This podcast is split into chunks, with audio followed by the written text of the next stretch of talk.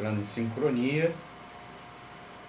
Eu sou o Almir César Filho, economista, à frente aqui do Economia Fácil, seu programa de economia da Web Rádio Censura Livre, www.clwebradio.com, clwebradio.com e também pelos aplicativos, você pode ouvir pelo rádio Radiosnet, aplicativo de smartphone, tablet e também Smart TV, como também vocês podem baixar o nosso aplicativo exclusivo para aparelhos com sistema operacional Android lá na Play Store, vocês baixam direto para o seu aparelho. Estou aqui, estou aqui na redação da nota, começando o Economia Fácil, seu programa de economia pela web rádio Censura Livre. Agradecer a vocês pela audiência, pedir para aqueles que estiverem nos acompanhando pela live do Facebook, apertar o botão curtir, também compartilhar pela sua rede social. Esse programa também vai depois é, para o YouTube, se você estiver assistindo depois, a gente também pede para você curtir, compartilhar e, é claro, se inscrever no nosso canal do Economia Fácil lá no YouTube. Agradecendo aí pela sua audiência e sua paciência. Esse é o primeiro programa de 2020, edição inédita, primeiro programa de edição inédita ao vivo para 2020. Hoje é dia 30 de janeiro, né? Acabando praticamente amanhã, dia 31 de janeiro, acaba mês de janeiro, primeiro mês do ano. E o tema do dia tem a ver com janeiro. O tema desta semana é Fórum Econômico Mundial de Davos e a participação do governo brasileiro. Então, Fórum Econômico de Davos, 2020, que aconteceu, terminou há poucos dias, né, é o principal tema do, da edição de hoje. Tá bom? Então, convido vocês a, a nos acompanhar, ter um pouco de paciência, curtir, interagir conosco. Vocês, estão, vocês podem é, interagir mandando mensagem para o nosso WhatsApp Tá? É, também pode mandar o e-mail para economiafaço.gmail.com ou deixar um recado, deixar um recado na nossa página Facebook, é onde está a própria transmissão da live do Facebook é, ao vivo. Bom, então vocês podem perguntar tema de hoje, comentar, dar um alô, mandar sua reclamação, que a gente vai interagir com vocês aqui. Bom, Está é, tá começando aqui, ó, nós estamos ao vivo, direto da redação da nota. Então, se nós tivermos algum problema na transmissão, já adianto que dá para cair aparentemente uma tempestade aqui é, na cidade que fica a redação da nota, que é Niterói, região metropolitana do Rio de Janeiro. Então, se a gente tiver alguma interrupção, tá bom? Eu peço desculpa né? E falo e já é, peço a paciência de vocês se a, a live estiver pulando, coisa do gênero. Bom? Vamos lá, gente. Antes de qualquer coisa, é, explicar a vocês o que é o Fórum Econômico Mundial. Né? Muitos de vocês não sabem, apesar de, da recorrência da, de notícias referente a ele nos últimos dias, mas explicar a vocês. Antes eu esqueci de dizer o nosso WhatsApp, né? O nosso número é o 21 99833 6490. 21 99833 6490. Tá bom? Então, qualquer informação vocês uh, vocês mandam, não vai diretamente comigo aqui, pro Antônio Figueiredo tá lá na redação, da, tá lá no estúdio da Web Rádio Censura Livre.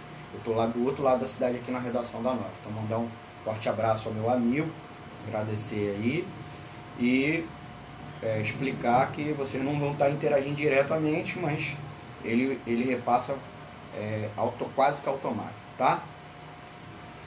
É, explicar a vocês o que é o Fórum Econômico Mundial. Ele acontece na cidade de Davos, na Suíça.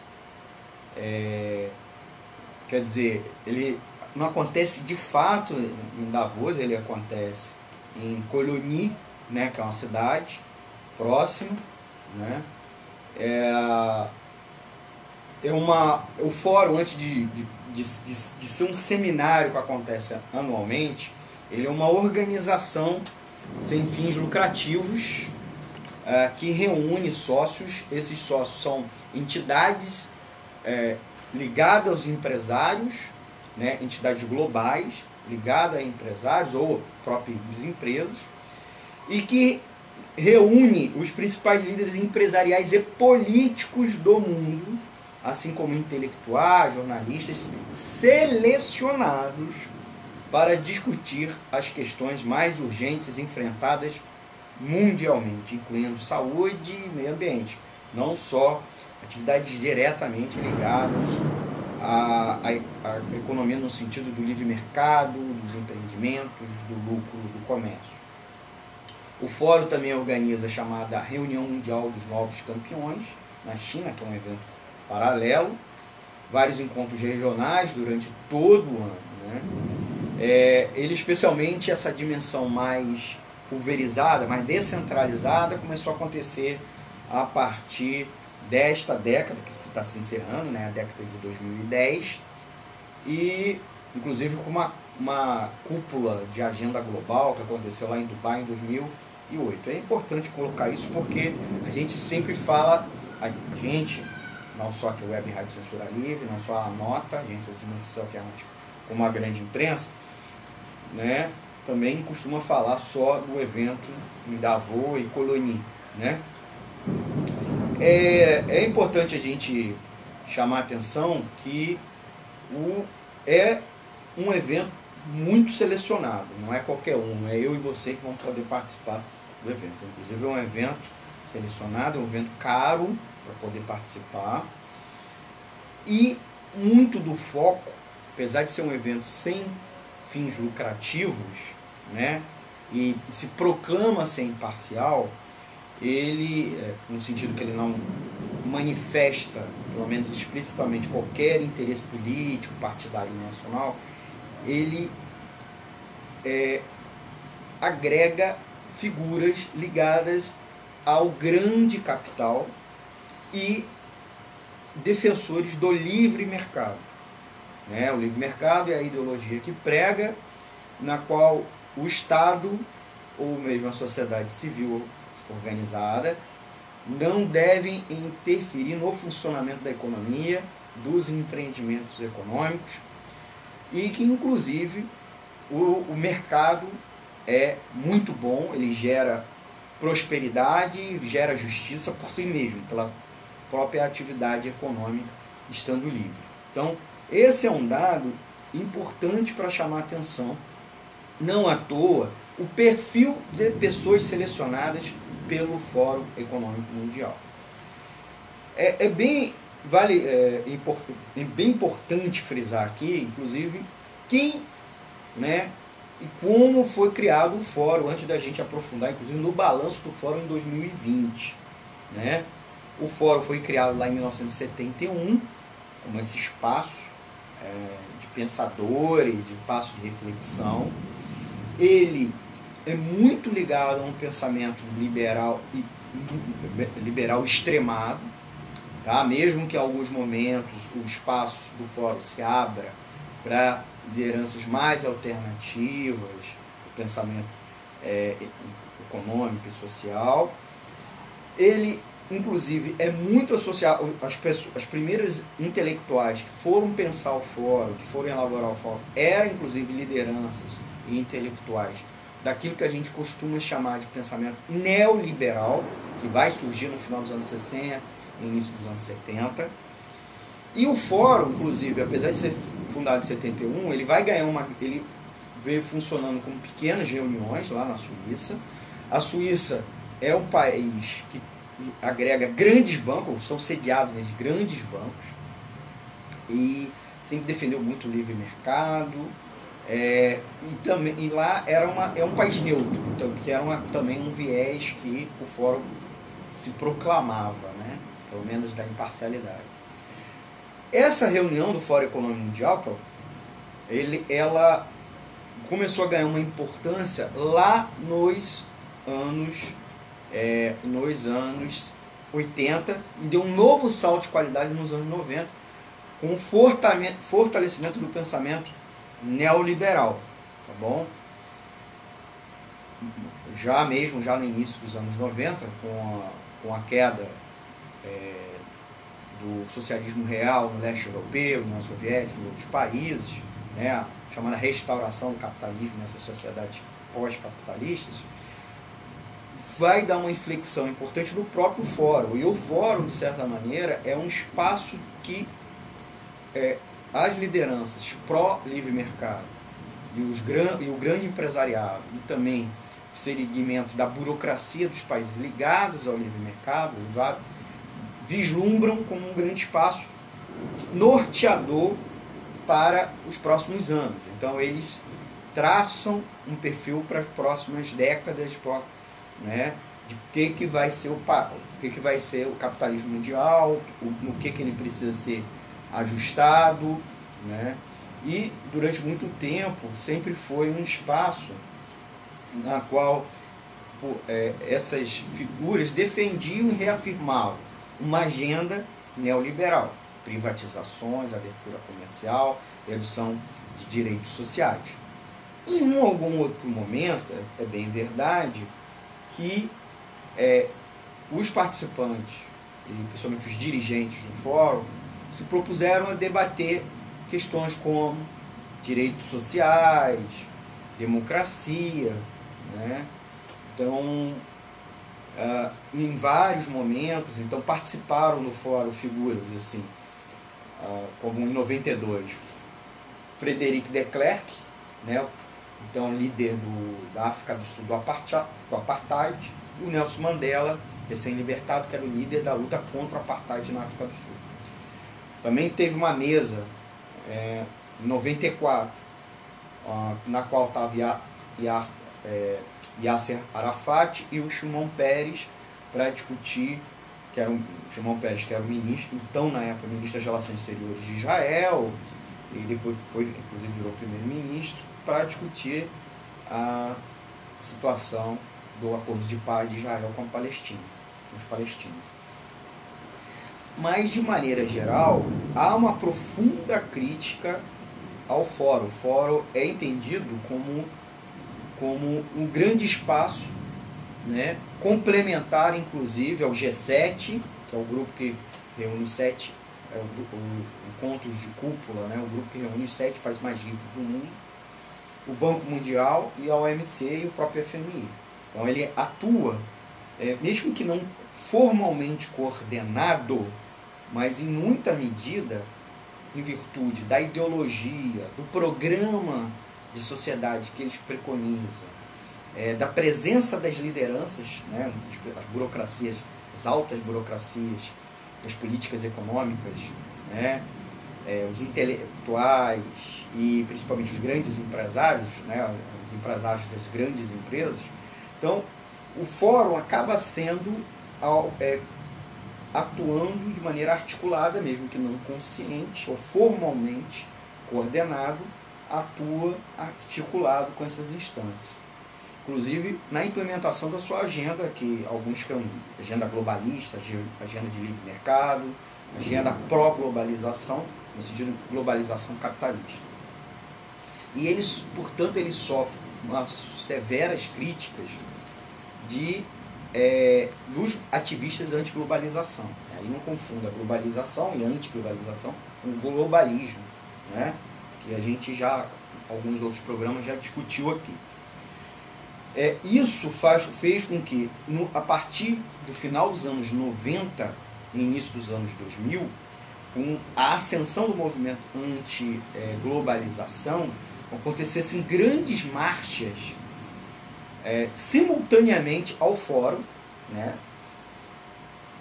lá na Suíça, ao ponto do governo suíço ir militarizando, reprimindo, expulsando os ativistas dos protestos.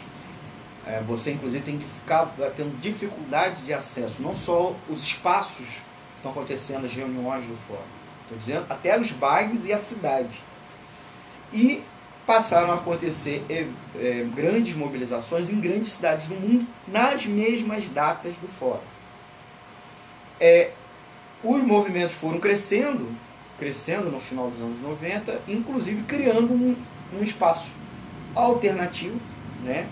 Nêmesis ao Fórum Econômico Mundial, uma antítese que é o Fórum Social Mundial, que foi muito forte é, no início dos anos, dos anos 2000 e especialmente na metade dos anos 2000 e foi declinando, embora ainda exista. Ele se reúne, mas não já com aquela repercussão, é, não só nos movimentos sociais, mas especialmente na grande mídia. Ele já não tem essa grande repercussão.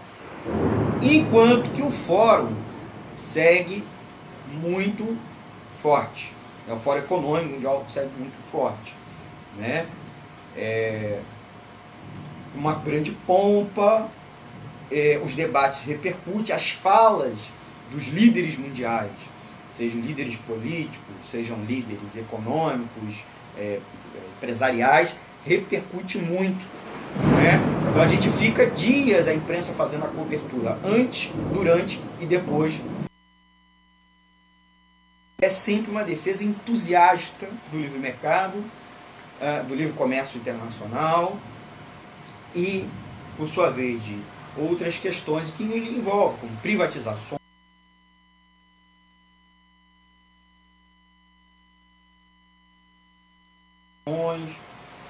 Diminuição dos direitos é, trabalhistas, né, austeridade fiscal. E nesse sentido, não, é, vários líderes dos países ditos emergentes resolvem visitar o fórum, o evento do fórum, para, entre aspas, vender o seu país. Né? Dizer que seu país está fazendo a chamada lição de casa, que é, um, é uma analogia que eu acho ridícula para a economia, mas que é repetida a exaustão no jornalismo econômico. Tá?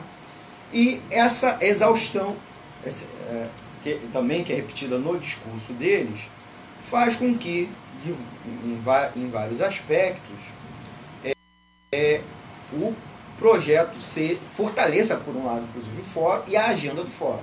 Então você vai lá para vender o país, certo?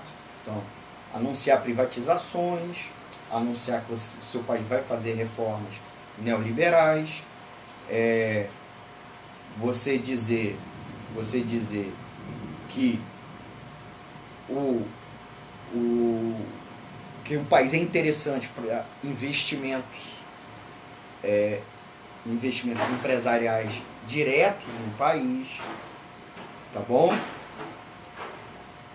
É, porque o país está aberto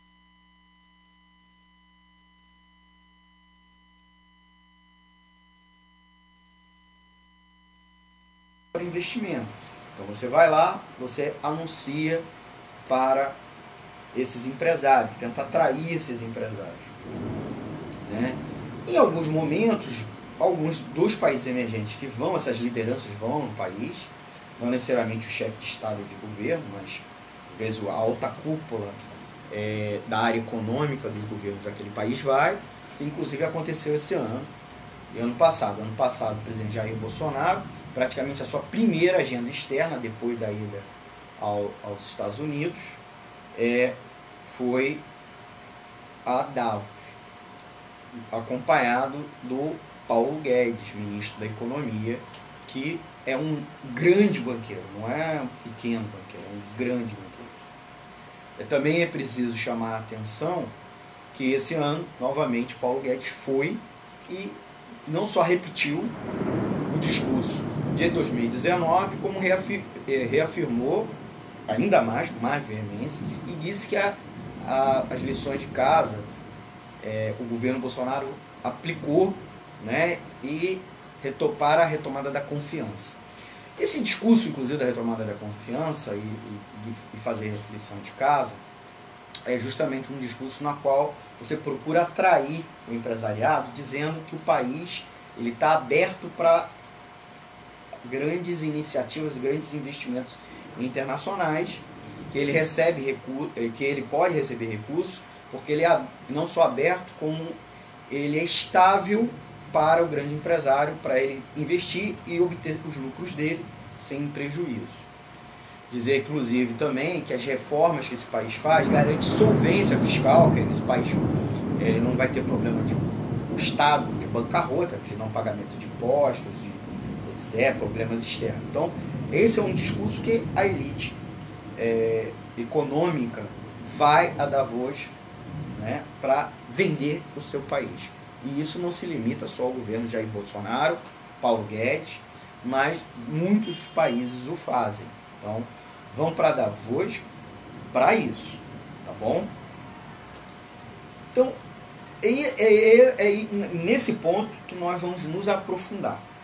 Antes de nos aprofundar, é, eu queria convidar vocês que estiverem nos assistindo pela live, curtir, tá bom? A live, compartilhar na sua própria página é, nas redes sociais. Você que estiver nos assistindo pelo YouTube, também curtir, se inscrever no canal do, Economia é Fácil, no YouTube. Quem estiver assistindo pelo vídeo, mas quiser ouvir pelo áudio, até porque isso aqui é um programa de rádio, né? então a nossa prioridade é a transmissão de rádio, isso aqui é um, uma live, aproveitando, né? Nosso site é o www.clwebradio.com né? E você pode não só nos acompanhar esse programa, como ele encerrar, tem toda a programação da Web Rádio Censura Livre, a voz da classe trabalhadora. Tá bom? Então vai lá no site, nos acompanha, ou baixe o aplicativo exclusivo nosso, ou ouça nosso programa em qualquer aplicativo tá, de rádio online. Inclusive o nosso parceiro Radiosnet. Vai lá no Radiosnet, que é garantido mais fácil. Né? Baixa aí no seu smartphone, seu tablet e na sua Smart TV. Você inclusive pode nos acompanhar também pela por Smart TV. Antes de voltar ao tema é, de hoje, que é, é o Fórum Econômico Mundial de Davos 2020, balanço do fórum e da própria participação do governo brasileiro, eu queria mandar um abraço a alguns amigos que estão nos acompanhando é, online, né? Então tá na, esteve ou estava na, está na escuta o jornalismo, o jornalista, a jornalista e professora Regina Selle, o Cristiano Silva Tavares, a jornalista, o, o jornalista Ivan Rubier, a Wellington Macedo, que é inclusive aqui da, da equipe da Web Rádio Censura Livre, com um brilhante programa maravilhoso de cinema, que é o Cinema Livre.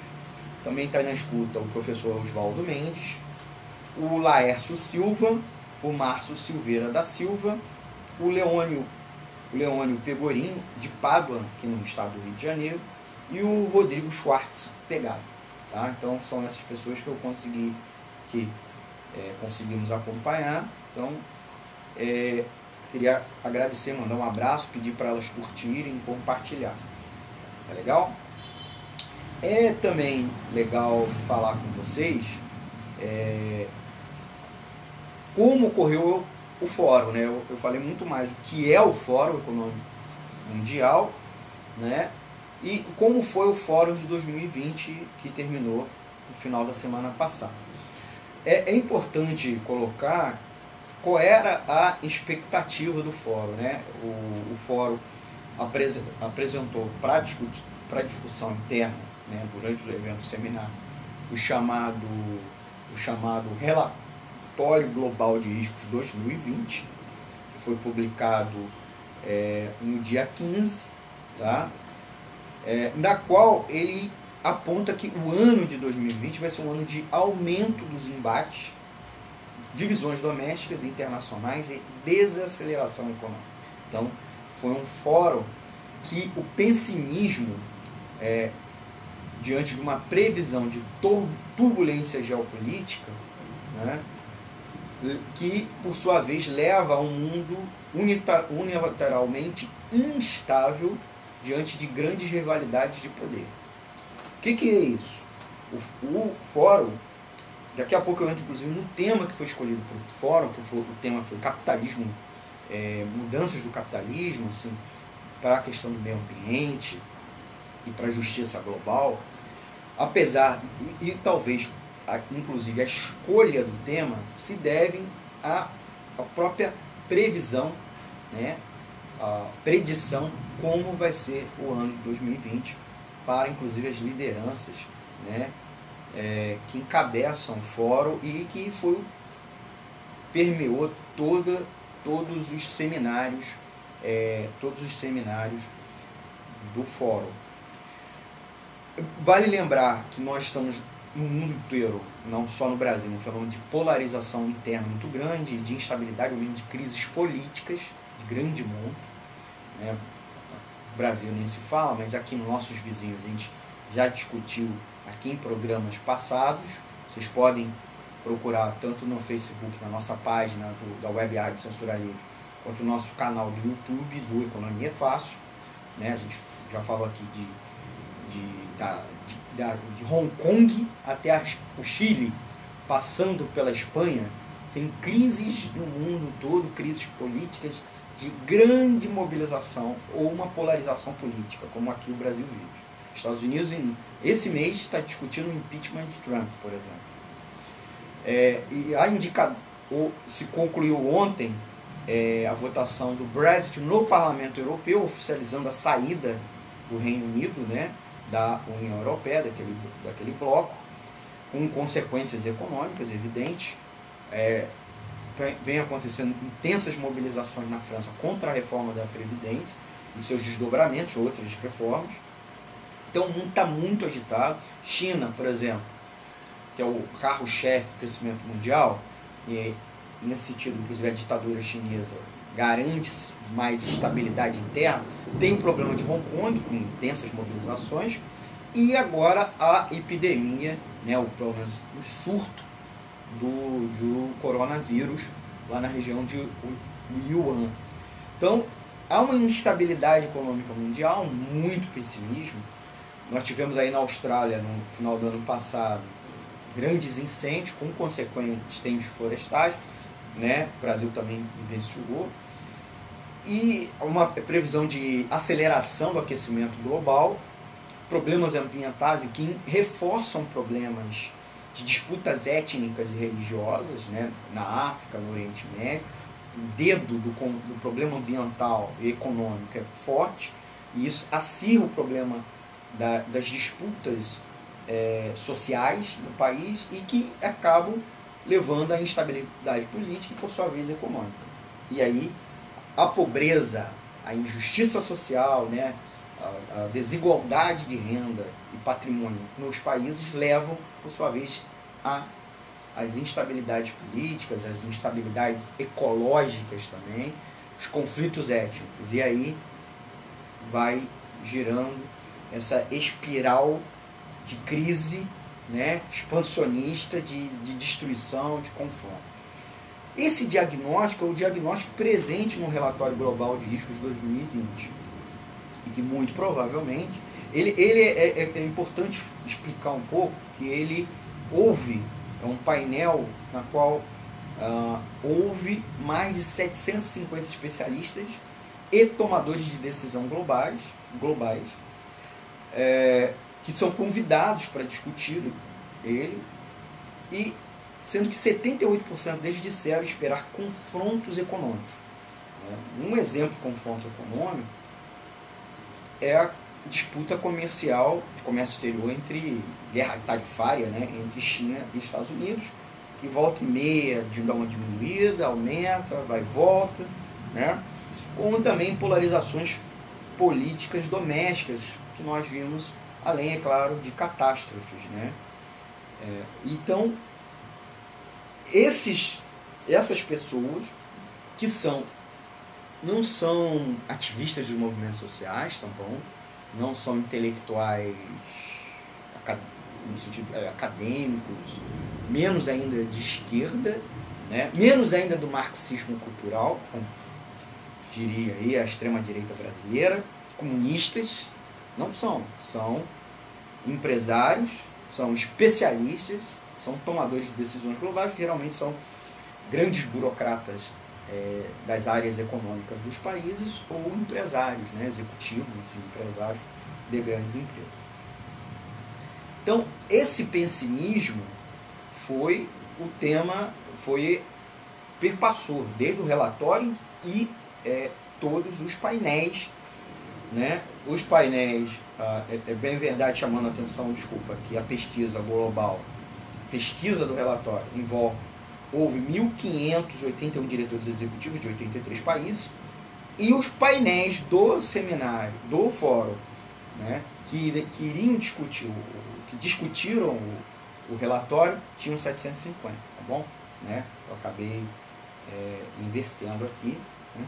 Então, é, o que obviamente acabou levando a Indus, levando à escolha do tema, esse pessimismo, né? que é um pensar um capitalismo, é? pensar negócios ligados à sustentabilidade, tanto uma sustentabilidade social, não apenas ambiental. E foi o grande tema desse ano do fórum, né? É, foi o tema central do fórum, que inclusive levou é, a, e contou com a presença a, de ativistas ligados a, a, essa temática, né? como a Greta Thunberg, né? que iniciou aquela, essa marcha do clima, essa, a chamada greve global contra o aquecimento, é, contra o aquecimento, que venha realizando grandes atos em vários países, especialmente na Europa, inclusive realizou, conseguiu realizar greves gerais, para que os governos realizem ações é, de combate ao aquecimento global, mudança da, de matriz energética. Pro, então, ela se fez presente, mas não só, participou vários outros ativistas, é, para eu não é, omitir ninguém, não vou citá-lo, né? mas a Greta foi a grande cara, inclusive ela protagonizou, na verdade não ela, né? mas o secretário do Tesouro americano né? protagonizou, participou e fez umas falas muito mal criadas assim, contra a Greta. Né? Não, não chegou a ser tão chucra como o presidente Jair Bolsonaro e outros membros do governo dele fizeram com relação a ela. Né? É, o secretário americano, é, estadunidense, falou para ela quando ela estudar economia, ela pode voltar a conversar. O que ela falou, inclusive, são coisas totalmente embasadas por economistas. Eu digo, na verdade, quem precisava estudar é ele, certo? Com todo respeito, eu sou economista, tá? Economista, com pós-graduação, com uma penca de curso, trabalho como economista, né? tanto no setor público quanto no setor privado, ainda docência e digo que ele que está errado, porque os dados que a Greta apresentou, a, o encadeamento lógico das propostas dela, são que economistas, inclusive economistas liberais, e alguns até neoliberais, dizem de maneira ampla e repleta. É que o governo Trump se nega a implementar uma série de medidas de acordo, inclusive saiu do acordo mundial de clima, tá, vem saindo de acordos e vem investindo, entre aspas, no, para combater o desemprego interno dos Estados Unidos pra, e para proteger empresas, né, negócios americanos, vem tirando o país de acordos de, que, é, em torno dessa questão, a questão da sustentabilidade ambiental e a questão climática, né, combater o aquecimento global, diminuindo as emissões de gases de efeito estufa, gás, é, gás carbono, emissão de carbono na atmosfera uh, e, e, de combustíveis fósseis. Né? Hoje, inclusive, os Estados Unidos é, cada vez mais se consolida como um país que, inclusive, deixou de ser importador de petróleo, muito porque está produzindo inteiramente, mesmo com um custo muito elevado, inclusive não só econômico, mas especialmente ambiental. Né? E vem utilizando métodos muito poluidores né, para obter esse petróleo, como também para é, obter biocombustível. Né? Inclusive o, o álcool do milho, né, é, é, com impacto sobre a lavoura daquele país. Então é um, é um e mantendo indústrias poluidoras, né, extremamente poluidoras. Justificativa é de combater o desemprego. Realmente os Estados Unidos hoje está um percentual de desemprego muito baixo, os Estados Unidos teve um percentual gigante, no auge da crise econômica mundial, no final do governo George W. Bush e no começo do governo, é, governo Obama, mas agora o desemprego está baixo, mas por outro lado, é, são empregos de baixa qualidade. Né? O salário hoje do americano, o salário médio do trabalhador americano é muito menor que de 20 anos atrás. Né? Não é que estancou ou que deu uma leve queda, está muito abaixo. Né? Muito trabalho precarizado e grandes bolsões de miséria nos Estados Unidos, vários relatórios globais e mesmo dados internos do país vem mostrando isso. Então a Greta chama atenção, é, chamou atenção dessa questão ambiental, ela e era o próprio tema né, que os países foram convidados. Né. Dizem aí, inclusive, que um dos motivos que levou o presidente Jair Bolsonaro a não ir ao, à reunião do fórum é, foi justamente para não tomar pancada por conta disso, né? É, especialmente que ao longo do ano passado ele deu muitas declarações, mexeu na área ambiental, de política ambiental do governo. É, o ministro Ricardo Salles é alvo de muitas críticas, inclusive de inquéritos judiciais, é, inquéritos policiais e de ações judiciais por, por conta dessa questão, tá bom? Então, a questão ambiental seria levaria o, o Bolsonaro a virar um saco de pancada, inclusive do empresariado. Então ele não foi. O ápice é, também, né, a gota d'água, foi o incidente aí com o secretário é, Alvim, né, o CEPIS, secretário especial de Cultura, né, que fez aquele discurso usando trechos de nazismo e usando uma estética é, fascista, e que levou, acabou, ele não indo. Mas no lugar dele foi o ministro da Economia, Paulo Guedes, né, que vem se portando desde é, da campanha eleitoral de 2018, campanha presidencial, como avalista, né, como fiador do governo Jair Bolsonaro, junto às lideranças empresariais é, nacionais e globais. Né. O, aí é importante chamar a atenção para o Paulo Guedes. O Paulo Guedes, apesar de ter uma, ter uma formação acadêmica é, consistente, ele, ele é um Chicago Boy, ele estudou no auge do, da formulação do pensamento neoliberal lá no, nos Estados Unidos, na Universidade de Chicago, que preconiza a, a redução do Estado ao mínimo possível, direitos sociais praticamente zero, é, privatizações, abertura. É, os Chicago Boys foram muito importantes no governo chileno, durante o governo Pinochet. Né? Até hoje com consequências, porque após a redemocratização não houve alteração da política interna, da política econômica, da estrutura econômica daquele país. Né? É um país tudo privatizado, todos os serviços, é, mesmo a educação, quando tem escola pública você paga taxa, né? embora nos últimos anos começou a, exigir, inclusive derrotar né?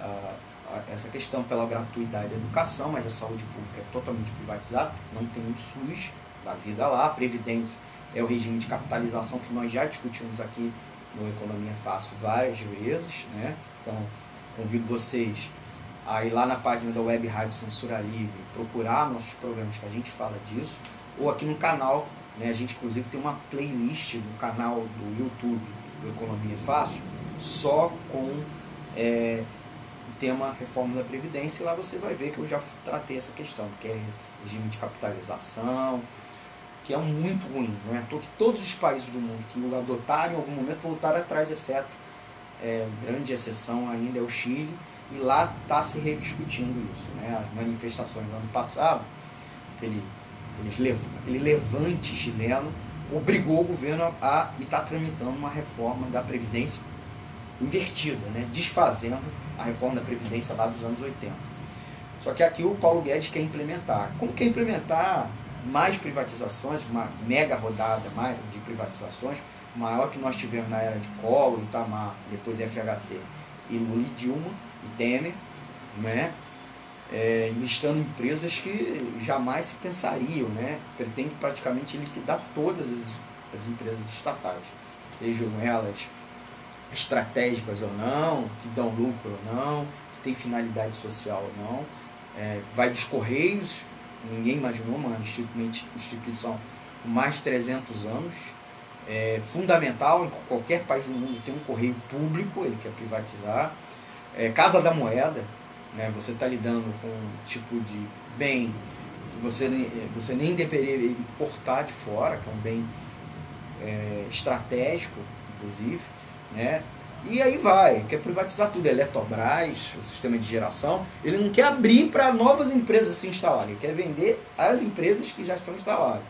É, o brasileiro sabe que o, o, a realidade das privatizações, nós vivenciamos no dia a dia. Inclusive, você que é morador do estado do Rio de Janeiro, todos os serviços são é, privatizados, exceto a SEDAI, que o governo quer privatizar, mas por sua vez, a gente sabe nos locais que o serviço é privatizado de água, é, quando a, a, qualidade não é sofrível, a tarifa é estratosférica. Né? É, não é à toa que, inclusive, serviços, os chamados serviços de utilidade pública, os serviços industriais de utilidade pública, água, luz, telefone, especialmente água e esgoto, mas é, é, transporte, nos países, uma boa parte dos países que privatizaram, eles estão desfazendo as privatizações, porque o serviço não é, nunca fica eficiente, ele fica deficitário e aí, além de privado e caro, o governo tem que aportar recursos. O maior exemplo aqui é o Estado do Rio de Janeiro, sistema de transporte, que é privado, totalmente privado, e o governo está dando subsídio atrás de subsídio, ao ponto de, inclusive, comprar. E nós estamos vivenciando aí o problema das barcas, né, que reduziu o número de, é, de é, o horário das embarcações, uma grande manifestação dos moradores da Ilha do Governador e da Ilha de Paquetá, mas também com grandes problemas no, nas linhas, por exemplo, na linha de Niterói. Né? E vários outros locais que deveriam ter linhas como São Gonçalo, faz o trajeto Rio, Cidade do Rio, São Gonçalo, não tem. Então, apesar do contrato dizer que sim. Então, é, é, e o governo aportando mais recursos e reajustando. Já teve um reajuste há pouco, é, no final do ano passado, a passagem, o governo já quer reajustar de novo. Então é para você ver. E o governo Guedes foi lá e está propondo mais coisas. Né? Propondo mais coisas, mais privatizações, mais privatizações. Além disso, é, antes de, do além disso, né, segura aí, segura aí, que eu vou tomar uma aguinha aqui com o meu copo. Não é um copo descartável, sustentabilidade, mas não é sustentabilidade, a gente vai discutir, a gente vai voltar a esse ponto. Não é essa sustentabilidade dos ricos e poderosos. É, queria agradecer aí os nossos ouvintes que estão nos acompanhando. Estão nos acompanhando Gilberto Cunha, ao vivo, o Antônio Marcos Oliveira Silva, o professor Alex Trentino, a Marlu Soares, o professor Marcelo Saraiva, o jornalista e advogado Marcelo Mungioli, o músico e jornalista Saulo Andrade, a professora Patrícia Cabral e a jornalista Deise Alvarenga. Um beijo Beijo e abraço a todos. Né? Ah, um recadinho do Antônio Figueiredo. O programa Cinema, é, Cinema Livre com Wellington Macedo volta dia 18 de fevereiro, tá bom? Vocês estão ouvindo o Web Rádio Censura Livre, www.clwebradio.com, a voz da classe trabalhadora. Vocês também podem acompanhar pelos aplicativos de rádio online, como Radiosnet, baixando lá na Play Store para o seu aparelho, smartphone, tablet e Smart TV com sistema operacional Android. A live fica salva no Facebook e o é, também esse vídeo a gente sobe lá para o canal do Economia é Fácil no YouTube. Quem estiver nos assistindo, tanto pela live do Facebook quanto pelo YouTube, eu peço a vocês para dar o like, apertar o like e curtir para fortalecer aqui o projeto da Web Rádio Censura Livre, compartilhar, divulgar aqui o canal, se inscreva no canal para toda vez que tiver vídeo novo, você nos acompanhar, tá bom? Falei do pessimismo do fórum comecei a falar aqui é, da ida do Paulo Guedes. Paulo Guedes, inclusive, fez uma fala que chamou muita atenção. Eu vou entrar nessa fala depois, mas uma que a grande imprensa repercutiu pouco é, foi, a uh, foi o fato que o Paulo Guedes prometeu, prometeu abrir o país ainda mais para é, as empresas internacionais.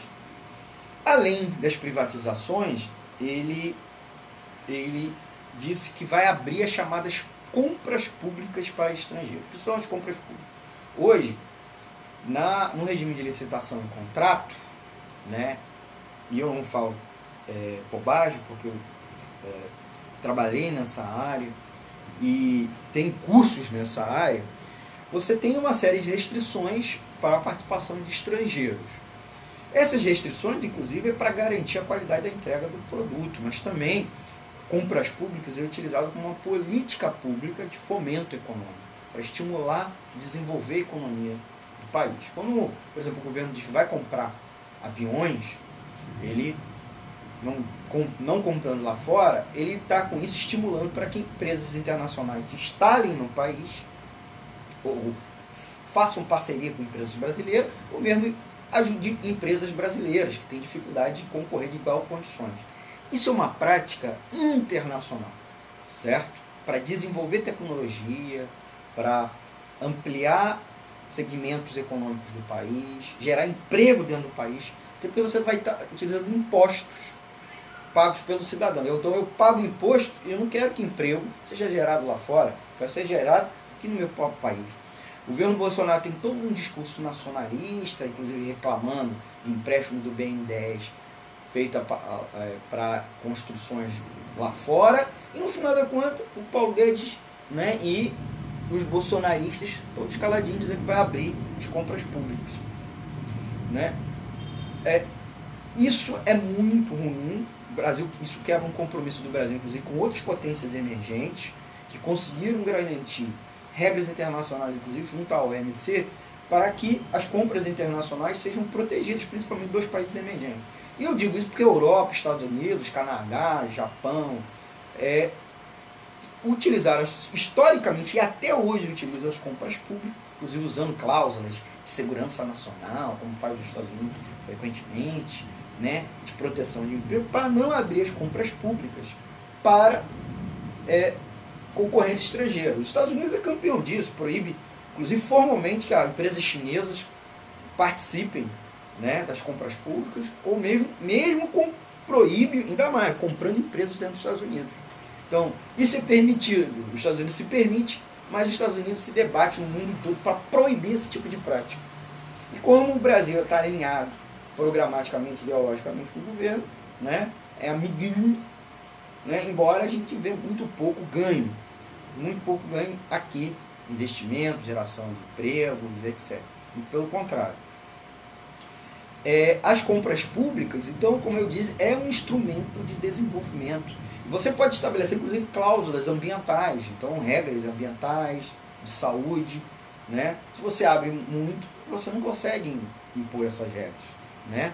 Porque você estaria, inclusive, violando a concorrência, como princípio. Mas aqui, para aqui dentro, você estabelece. E isso ajuda as empresas. Então, as compras públicas é um instrumento importante de desenvolvimento econômico, geração de emprego e renda. Então, meu imposto não vai lá para fora, ele fica aqui dentro, né? E, e, por sua vez que gera impostos aqui dentro também, mais impostos que inclusive financia novamente, né? Financia, faz um círculo é, financiando a própria compra pública, né? Porque a compra pública é, é você compra de uma empresa, essa empresa contrata funcionários, ela paga os seus funcionários, seus funcionários pagam impostos, consomem, por sua vez o seu consumo é imposto. Né? A empresa também contrata é, outras empresas, fornecedores, que compram e assim você arrecada. Então, é em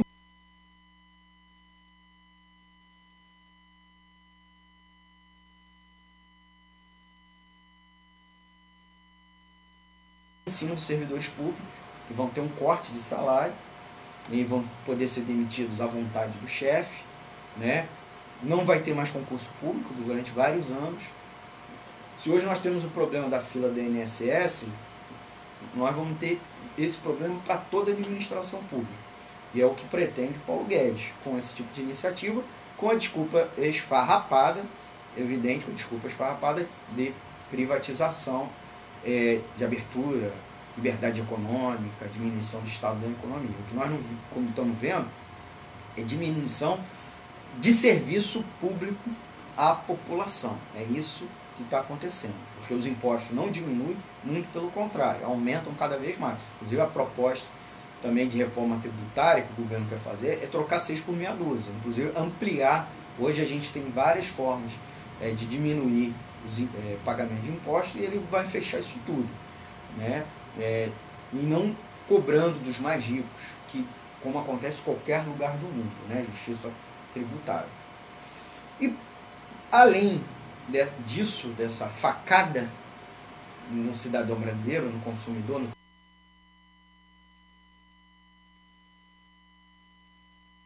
trabalhador brasileiro, o Paulo Guedes fez uma fala que era oposto, um discurso invertido, que era a temática, como eu falei aqui, do grande temário do, do Fórum Econômico é, Mundial 2020, que foi a questão do meio ambiente. Né? É, ele, inclusive, fez aquela fala é, dizendo que a culpa é, do problema ambiental do mundo, inclusive do desmatamento, porque ele foi muito criticado pela crise de desmatamento e de incêndios florestais que o Brasil passou em 2019, pelo jeito continua para esse ano, né? produto, inclusive, da política ambiental do governo Jair Bolsonaro, é, que libera tudo, desmantelou, vem desmantelando os órgãos ambientais de fiscalização, e também outros de controle territorial, que vai até a FUNAI, por exemplo, né, porque as reservas indígenas hoje estão sendo é, atacadas por grileiros, por desmatadores, né, por madeireiros ilegais. E aí ele fez aquela fala culpando os pobres, que é uma questão dos pobres que desmatam para sobreviver. Que não é verdade, porque todas as pesquisas e também os laudos de autuação, você vê que é sempre alguém grande, um madeireiro, que é um cara rico, não é o trabalhador do madeireiro, é um madeireiro, pecuarista, né, que desmata para botar boi, né, de qualquer jeito, mas para ter mais lucro. É, as empresas que jogam é, sujeira nos rios, as grandes indústrias, não é o consumo, não é a casa, né? Consumo exagerado de água, dos lençóis e dos mananciais de água, né? E um, vou dar um exemplo, assim, o governo, a Austrália passou pelaquela crise que muitos bolsonaristas ficam, ah, olha, ninguém está falando da Austrália, que é não é verdade, a imprensa internacional só falou da Austrália, inclusive culpando o governo australiano, e vale lembrar, o governo é, australiano tem muitas semelhanças com o governo Bolsonaro, ligado às igrejas evangélicas, um forte viés militarista e negando o aquecimento global, inclusive explicitamente então, o resultado nós vimos lá na Austrália. Inclusive, o governo está sendo muito criticado por isso, inclusive respondendo a processos, etc. Sendo que lá os biomas que tiveram grandes incêndios ambientais são diferentes daqui, porque a Amazônia, teve incêndio na Amazônia, só feito, muito, com muito, ou o cara atacou fogo e derrubou madeira para pegar fogo, porque a floresta amazônica é uma floresta equatorial úmida, é diferente das florestas, das florestas é, da Austrália, que é semiárido, que são savanas e semiáridos. Né? Lembram o nosso cerrado e a nossa caatinga, que são florestas secas, que aí, em período de estiagem, ficam mais vulneráveis a incêndios, até incêndios espontâneos. Mas lá o desmantelamento, com certeza, né, a imprensa internacional, e especialmente a do próprio país, vem é, mostrando, denunciando isso. Então o discurso do, do Paulo Guedes é um discurso totalmente equivocado, certo? E, e se fosse verdade, ele está errado por uma outra questão, que ele até justifica que eu preciso gerar crescimento para gerar renda para essas pessoas para elas deixarem de ser pobres. O que nós vemos é que o crescimento econômico por si só, o lucro dos, dos negócios, né, não gera necessariamente renda suficiente para os mais pobres. Essa renda não é, não goteja, não chega até eles, né, não vai pingando e chega até eles. Fica retido na forma de lucro dos grandes acionistas e dos, dos executivos das empresas. Não é à toa que é uma, até um discurso do, do fórum era maior responsabilidade social, né? A questão de, de chamar lá de stock, stock né? Tem toda uma discussão aqui que eu não vou entrar porque não temos mais tempo. Mas dizer o seguinte, é que eles querem, eles falam de substituir o capitalismo dos acionistas pelos né? que é recebem os lucros e dividendos, pelo capitalistas das partes interessadas, que seriam os consumidores, os trabalhadores, a comunidade em torno das empresas, né? cobrando questão, é, responsabilidade, objetivos para além do lucro, né? que envolve o interesse da sociedade, a questão social e a questão ambiental. É claro, para a gente concluir aqui, que o governo, apesar do, do Paulo Guedes, de certa maneira, pagar mico, por outro lado, ele é aplaudido, porque ele abre o país para os grandes empresários, que os empresários interessam isso. Eles querem o país aberto para grandes negócios e eles têm lucro e vão embora. Remetem o lucro, lucro para fora, forma, inclusive levando o dólar. Não é à toa que o país hoje está uma fuga de dólar, maior saída de dólar, inclusive diminuindo as nossas reservas internacionais. Agora, é, por que ele também é aplaudido? Porque ele aplica essa agenda de aumento do lucro, né, que favorece os lucros, de, né, em detrimento dos direitos e do salário do trabalhador. Né? Você tem aí um crescimento do trabalho informal, do trabalho precário, né? diminuição do salário dos trabalhadores da iniciativa privada, redução salarial é, e de trabalho, do número de trabalhos formais. E agora ele quer atacar o serviço público, mais ainda que ele já fez com a reforma da Previdência, quer fazer com a reforma, com a reforma administrativa. Qual é o problema? É, Para além disso, essa visão de capitalismo ambiental é insustentável, certo?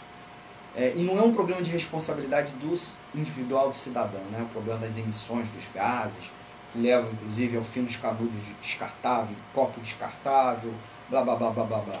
É um problema na qual o método produtivo né, e a lógica das empresas ser voltada ao lucro faz com que elas utilizem métodos, matérias-primas que são poluentes, a despeito de nós já termos tecnologias em uma matriz, né, é, aspectos na matriz que, energética e na matriz de suprimento que garantam uma produção menos poluidora.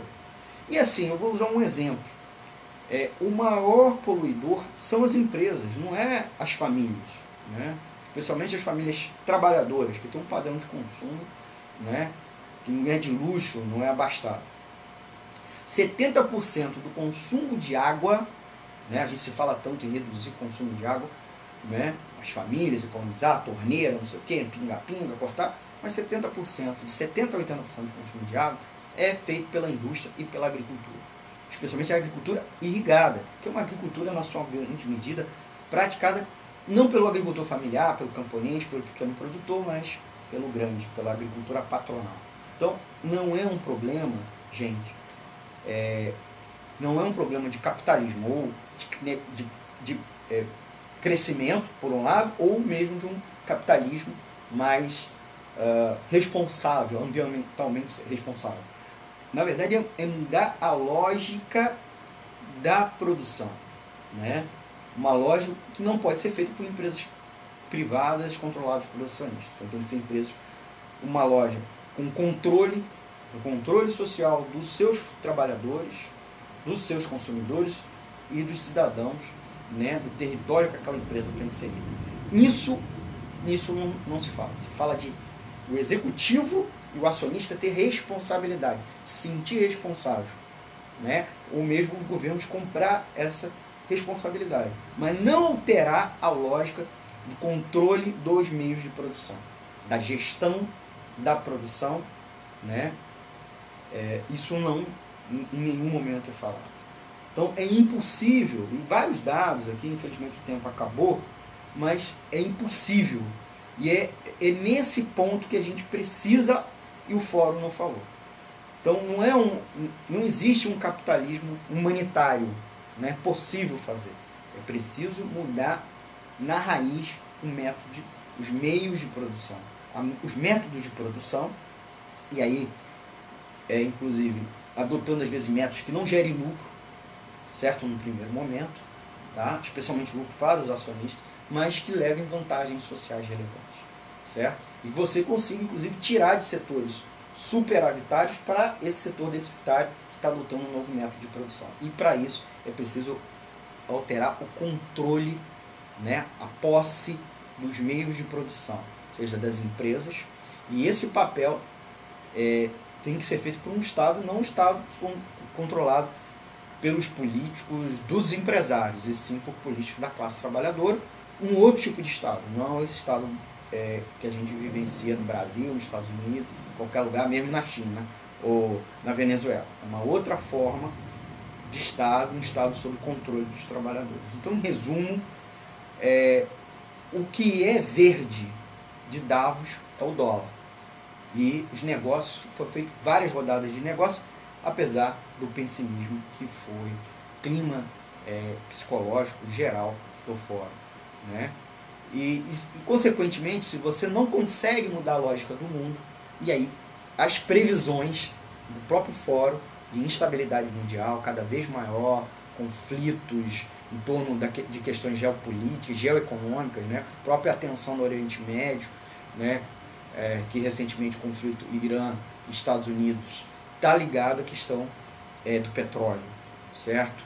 Ou em outros lugares, por exemplo, Israel e Palestina, é o acesso ao vale do Rio Jordão, né, que é uma região mais fértil e irrigada, né, que tem os recursos hídricos ali daquela, daquele trecho do Oriente Médio. Então, o, os conflitos políticos e os conflitos religiosos, éticos, no fundo, no fundo, são conflitos econômicos. Se a gente não mudar essa estrutura de poder econômico do mundo, os conflitos seguirão, com impacto, inclusive, também no próprio cenário econômico, né? Instabilidade, desemprego, crise. Tá bom, gente? Então eu vou encerrar. É, já estourou nosso tempo. Queria agradecer os nossos ouvintes da Web Rádio Censura Livre. Os últimos agradecimentos é, a quem está aí na escuta é o Teixeira Rocha, o João Alexandre do programa Vida em, em Debate, uma dica de grande programa aqui da Web Rádio Censura Livre, o jornalista Adilson Guimarães, a professora Karina Borges da Silva, o jornalista Cláudio Emanuel e o psicólogo Antônio Carlos Lamotte. Estão na escuta. É, uma, último aviso, o Cinema Livre volta é dia 13 de fevereiro, tá bom? Falei 18 de fevereiro, fui né? Me corrigindo aqui, que é no corrigindo o aviso, né? Gente, eu queria encerrar o Economia Fácil, né? Dúvidas, críticas e sugestões, deixa um recado aqui na, na nossa, nossa, nos nossos vídeos, live do Facebook, ou canal lá do Economia Fácil do, do, do YouTube, mandar um e-mail para economiafácil.gmail.com ou mandar WhatsApp, um recado para o WhatsApp é, para o WhatsApp da, da própria rádio, tá bom? Da Web Rádio Censura Livre.